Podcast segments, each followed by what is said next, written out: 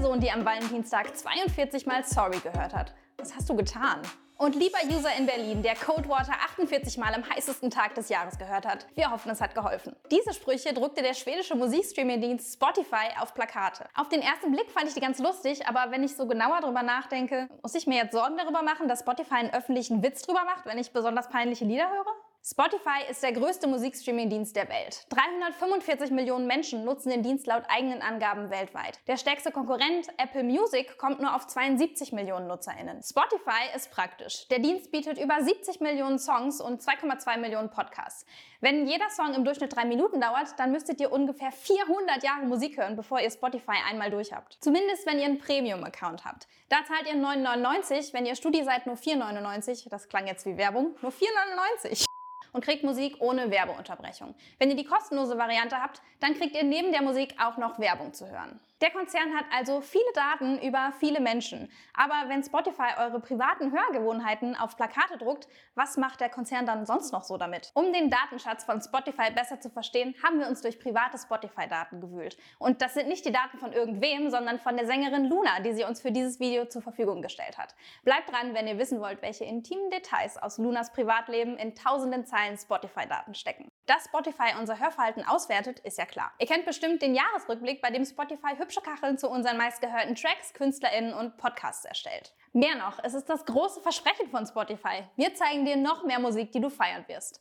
Spotifys Gründer Daniel Eck sagte 2011, er habe Spotify unter anderem deswegen gegründet, um seinen Freundinnen zu helfen, bessere Musik zu finden. Da ist natürlich die große Frage, welche Daten sammelt der Dienst dafür eigentlich von uns? Gucken wir uns das doch einfach mal an. Ihr könnt eure Daten bei Spotify anfordern. Dazu öffnet ihr Spotify, meldet euch an, klickt auf euren Benutzernamen und Konto. In der Kontoübersicht klickt ihr auf Datenschutzeinstellungen und scrollt runter zu Deine Daten herunterladen. Nach maximal 30 Tagen könnt ihr die Daten runterladen. Eure Daten kommen im JSON-Format. Das könnt ihr zum Beispiel mit den meisten Internetbrowsern öffnen, indem ihr die Datei dort einfach reinzieht. Hier sind zum Beispiel meine Daten. Das sind neun Dateien. Hier ist mein Name, Mailadresse, Telefonnummer, Geburtsdatum. Dann ist hier neben Listen meiner LieblingskünstlerInnen und Playlists noch eine ewig lange Sammlung mit meinen abgespielten Liedern. Und besonders spannend, in der Datei Interferences stecken die Werbezuschreibungen, die Spotify mir gegeben hat. Und das, obwohl ich für Spotify Premium zahle und gar keine Werbung kriege. Hier steht zum Beispiel Tech Early Adopters und Gamers, das passt. Aber in die Schublade Car Buyers und Fashionistas hat Spotify mich auch einsortiert. Keine Ahnung, wie die da drauf kommen. Auch die Musikerin Luna hat uns ihre Spotify-Daten zur Verfügung gestellt. Großer Vertrauensbeweis. Mal gucken, was wir da rausfinden können. Ich bin der Verlierer. Ich hätte gedacht, dass du mich liebst, ja. Luna ist gerade in ihrem Abi-Jahr. Ihr Song Verlierer hat schon über 6 Millionen Views bei YouTube. Es gab im letzten Jahr drei Tage, an denen du besonders viel Musik gehört hast. Das eine war der 24. April. Weißt du noch, was da los war? Keine Ahnung, vielleicht war ein schöner Tag. ich weiß es nicht mehr.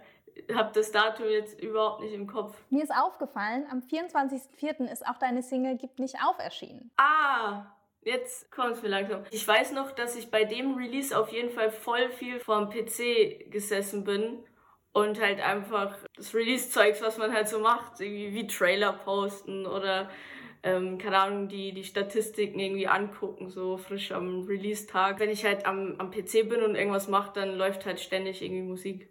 So. Ich glaube, deswegen an dem Tag besonders viel Mucke gehört. Und dann habe ich noch rausgefunden, deine drei am meisten gehörten Songs heißen Gib nicht auf, Tränenmeer und Tausend Wellen. Was fällt dir dazu ein? Ich weiß auch nicht. Ähm, was ich dazu sagen soll, weil es meine eigenen sind. Also ich höre das nicht im Sinne von, yo, ich, äh, keine Ahnung, bin jetzt unterwegs und will Musik hören, pack mir meine AirPods rein und let's go so und jetzt höre ich entspannt Musik, da höre ich ja nicht meine eigenen Sachen. Aber wenn man halt einfach mal nachguckt, äh, dann klickst du halt drauf und vor allem am Release-Tag selbst bist du halt dann der Erste, der da draufklickt. Einfach nur aus Prinzip, weil du den Song jetzt veröffentlicht hast und weil du stolz bist, dass er jetzt draußen ist und dann klickst du da halt drauf. Kann es eigentlich sein, dass du immer so zwischen 12 und 1 Uhr schlafen gehst und dann zwischen 8 und 10 Uhr aufwachst? Boah, ihr wisst ja ganz schön viel über mich. Was hat's denn mit deiner gebrochenes Herz-Playlist auf sich?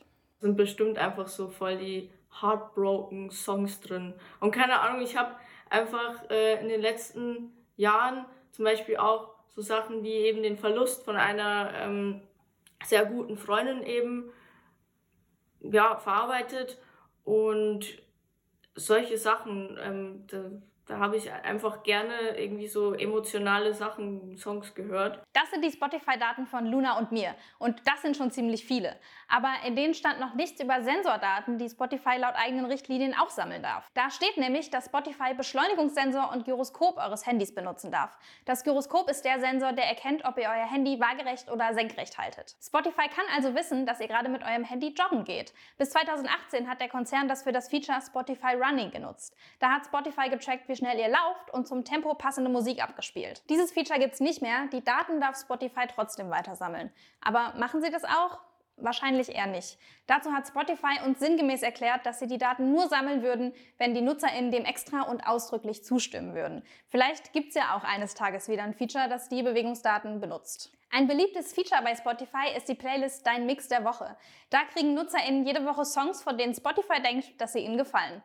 Aber wie landen die da drin? Zum einen praktiziert der Dienst sogenanntes Collaborative Filtering. Sprich, ich mag drei Songs, die Sarah auch mag, also gefällt Sarah womöglich auch dieser vierte Song, den ich gern höre. Daneben durchsucht Spotify das Netz systematisch nach Online-Artikeln über Musik. Die Infos landen dann in einer riesigen Datenbank. Aus all dem kann Spotify Cluster bilden. Wenn ich Musik wie die von Rihanna mag, dann ordnet mich Spotify hier im Cluster ein und schlägt mir Musik von anderen KünstlerInnen aus dem gleichen Bereich vor. Zum Beispiel Destiny's Child. Aber nicht nur das.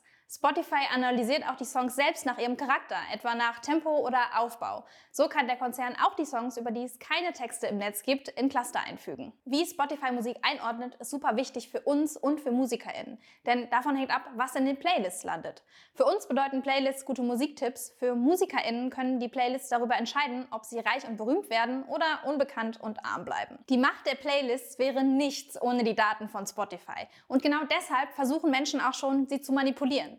Der CTO Oscar Stoll erzählt auch, wie Spotify überprüft, ob NutzerInnen die Songs gefallen. Spotify trackt, wie ihr mit der Playlist interagiert. Checkt ihr eine Künstlerin aus, deren Song euch Spotify in die Playlist der Woche gepackt hat, dann weiß der Konzern, den Song mögt ihr.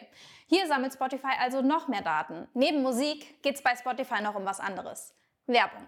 Werbung, die euch zwischen den Songs ausgespielt oder in der App angezeigt wird, wenn ihr kein Premium-Abo habt. Am meisten Geld kann man mit Werbung machen, wenn man sie besonders gut auf die NutzerInnen zuschneidet. Voll praktisch, dass Spotify uns über unsere Lieblingslieder und Lieblingsplaylists so gut einschätzen kann. Spotify verspricht Werbenden, sie können eine Menge über jemanden erfahren, wenn sie herausfinden, was er sich anhört. Der Streamingdienst verspricht sogar, zukünftige Interessen von Kundinnen vorauszusagen, basierend auf den bisherigen Daten. Ziemlich clever, was die Spotify-Gründer Daniel Eck und Martin Lorenzon sich da ausgedacht haben. Die kommen übrigens aus dem Marketing. Und welches Fazit zieht die Sängerin Luna? Dass Spotify jetzt äh, weiß, wann ich welchen Song höre ist voll okay, weil es sind ja auch gute Songs. Die sollen ruhig wissen, dass ich einen guten Geschmack habe. Man könnte noch viel mehr dazu sagen, denn unsere Daten bestimmen, welche Musik auf Spotify Reichweite kriegt und damit auch, welche Musik überhaupt erst produziert wird. Weitere Infos und Quellen findet ihr in den Show Notes. Und wenn ihr uns nicht nur hören, sondern auch sehen wollt, abonniert uns auf YouTube.